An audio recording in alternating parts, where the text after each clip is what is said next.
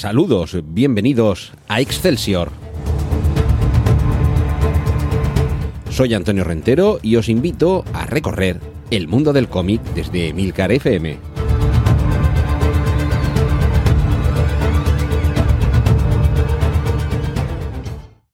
Saludos, bienvenidos a esta nueva entrega del podcast de cómics de Emilcar FM. Capítulos monográficos y autoconclusivos que en estas últimas semanas he dedicado a Francisco Ibáñez. Falleció recientemente, así que he ido repasando algunos de sus personajes, por supuesto los más memorables, Mortadelo y Filemón, Trece Rue del Percebe, como un edificio como personaje, el botón Sacarino, Pepe Cotera y Otilio y eh, Rompetechos. Y hoy toca el turno de unos personajes, un cómic que quizá no sea tan famoso, tan conocido, tan memorable como los anteriores, pero sí que tiene una significación especial por lo que supone de punto de inflexión dentro de la propia carrera de Francisco Ibáñez. Nos vamos a situar a mediados de los años 80. Ibáñez había perdido la posibilidad de seguir dibujando a sus personajes porque los derechos de estos eh, pertenecían a la editorial Bruguera abandona esa editorial, ficha por Grijalbo, pero evidentemente no puede dibujar a ninguno de los personajes que acabo de enumerar. Tiene que crear otros nuevos. La editorial Grijalbo tenía el, proyecto de crear una nueva revista de cómics al estilo de los Mortadelo y demás, en los que iban apareciendo distintos personajes de distintos creadores en, eh, de forma periódica y las y, eh, bueno se iban combinando las historias más cortas de una, dos, cuatro páginas con eh, personajes que la historia se resolvía en una página o en una de esas entregas de dos o cuatro páginas, pero otros sí que la entrega recurrente iba conformando una historia más larga. Vale, pues para uno de esos personajes contratan a Francisco Ibáñez para que crea un personaje cuyas eh, historias se vayan contando mm, mes a mes o semana a semana eh, y y, estos son Chicha, Tato y Clodoveo, de profesión sin empleo. Insisto, 1986, el paro no es que ya no sea una gran preocupación, pero en aquel momento era una preocupación muy importante. Además era también el momento de aquella mítica promesa del presidente del gobierno, Felipe González, de crear 800.000 puestos de trabajo, que muchos enseguida se tomaron a chiste con lo que no, no, que en realidad lo que había dicho era que crearía 800 o 1000 puestos de trabajo, porque a pesar de esas promesas el paro seguía creciendo. Pues bien, en ese entorno es donde aparecen estos, estos tres personajes. Dos de ellos, ahora os los iré explicando, sí que tienen unas raíces muy poco disimuladas en anteriores eh, personajes de Ibáñez y otra sí que es nueva. Se trata de eh, Chicha, el personaje femenino sí que sería nuevo, una chica eh, moderna, a la que le va la marcha, con minifalda, con peinado punk, que le gusta la fiesta.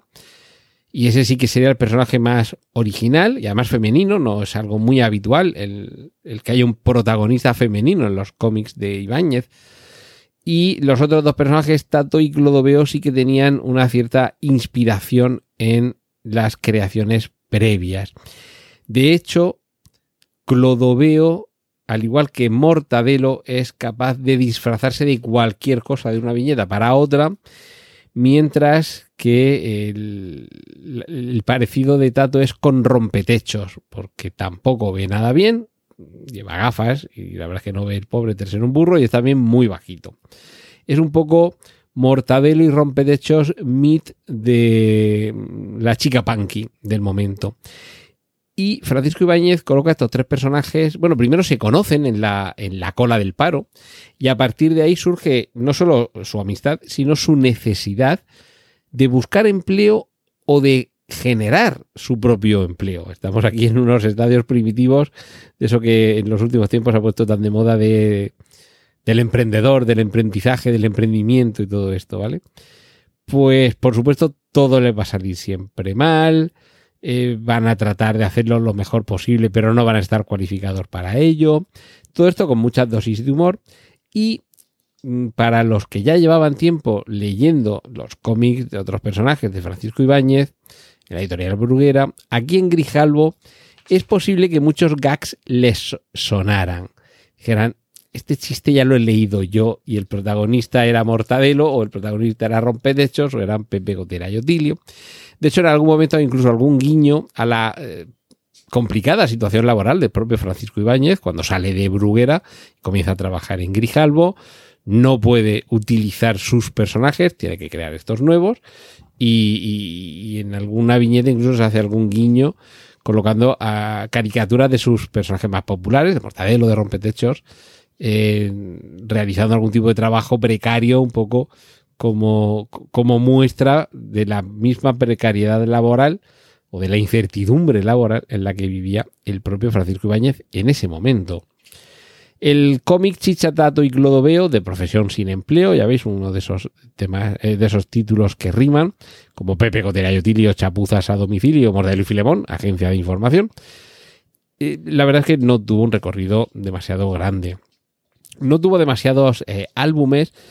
volvió a suceder lo mismo que con otros personajes. Hay un momento a partir del cual el propio Francisco Ibáñez ya no los dibuja personalmente, sino que hay un equipo creativo de la editorial esto en algunos guiones se puede dejar notar, pero luego en el apartado gráfico es más complicado distinguirlo. Suele ser un equipo de gente que calca a la perfección el estilo y el trazo de Ibáñez. Y al final hay apenas una docena de álbumes de los que el autor completo sí que es Ibáñez y otra media docena en las que los autores son esos eh, equipos creativos de la propia editorial las historias de Chicha y Tato, eh, Chicha, perdón, Chicha, Tato y Clodoveo irán apareciendo de manera periódica en esta revista que he mencionado, la revista Guay, y por supuesto se irán recopilando en álbumes, ya digo, algunos de ellos.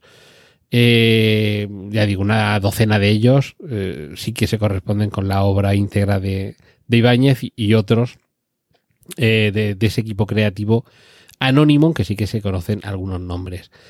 Eh, la propia revista Guay, que como digo, comenzó a publicarse en el año 1986, tampoco tuvo una trayectoria muy larga, su vida fue efímera, eh, terminó su publicación en el año 1990 y, y, ahí es donde concluye, concluye la revista y concluye la publicación de estos personajes. Eso sí, no desaparecerían del todo. Y es que con posterioridad, se recupera por la por Francisco Ibáñez la, propiedad intelectual sobre sus personajes. Por eso hemos seguido teniendo cómics de Mortadelo y Filemón, de Pepe Otero Tilio, de Percebe y demás. Y un poco como guiño cariñoso, en el año 93 hay un, un, álbum de Mortadelo y Filemón que se titula El 35 aniversario, precisamente por cumplirse esa efeméride y tanto en ese álbum como en su vida privada, el álbum que nos cuenta, eh, centrándose un poco más en cómo fue la vida de Mortadelo más allá de lo que conocemos por las viñetas, pues bien, en esos dos álbumes sí que hay unos eh, cameos de Chicha, Tato y Clodoveo, que ya digo que tuvieron una vida bastante efímera y, sobre todo no demasiado original. Para empezar, ya digo, la repetición de algunos gags provenientes de, de, personajes y de publicaciones anteriores el recorrido bastante corto del, planteamiento de base y es un planteamiento bastante rico. De hecho, podrían seguir publicando historietas hasta ahora de tres jóvenes tratando de buscar empleo de manera infructuosa. Pero Francisco Ibáñez no, no terminó de conectar con el, con el, con el tejido social y sobre todo con algo que es muy determinante, con el lenguaje de la época.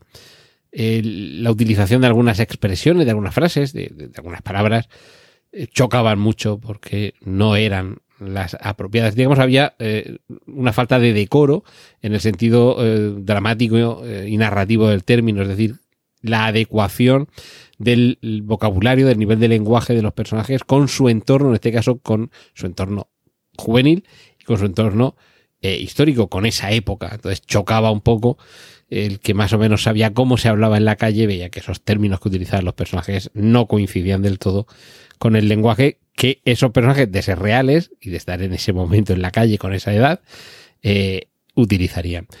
Se puede hablar quizá de personajes fallidos, a pesar, ya digo, de esa casi veintena de, álbumes, pero en cualquier caso, y por fortuna, eh, coincidió esa finalización de la publicación de la revista Guay con la recuperación de Francisco Ibáñez de los pinceles para seguir dibujando a sus personajes habituales y creo que todos salimos ganando con ello porque hemos seguido teniendo dos décadas, casi tres décadas de más creaciones de Francisco Ibáñez con sus queridos personajes de siempre. Y es que a Francisco Ibáñez durante generaciones lo hemos llevado dentro, lo seguiremos llevando y espero que nunca le olvidemos.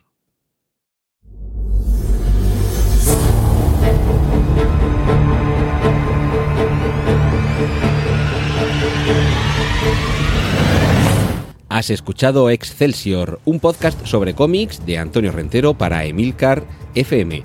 Puedes contactar con nosotros y escuchar más episodios en emilcar.fm barra Excelsior.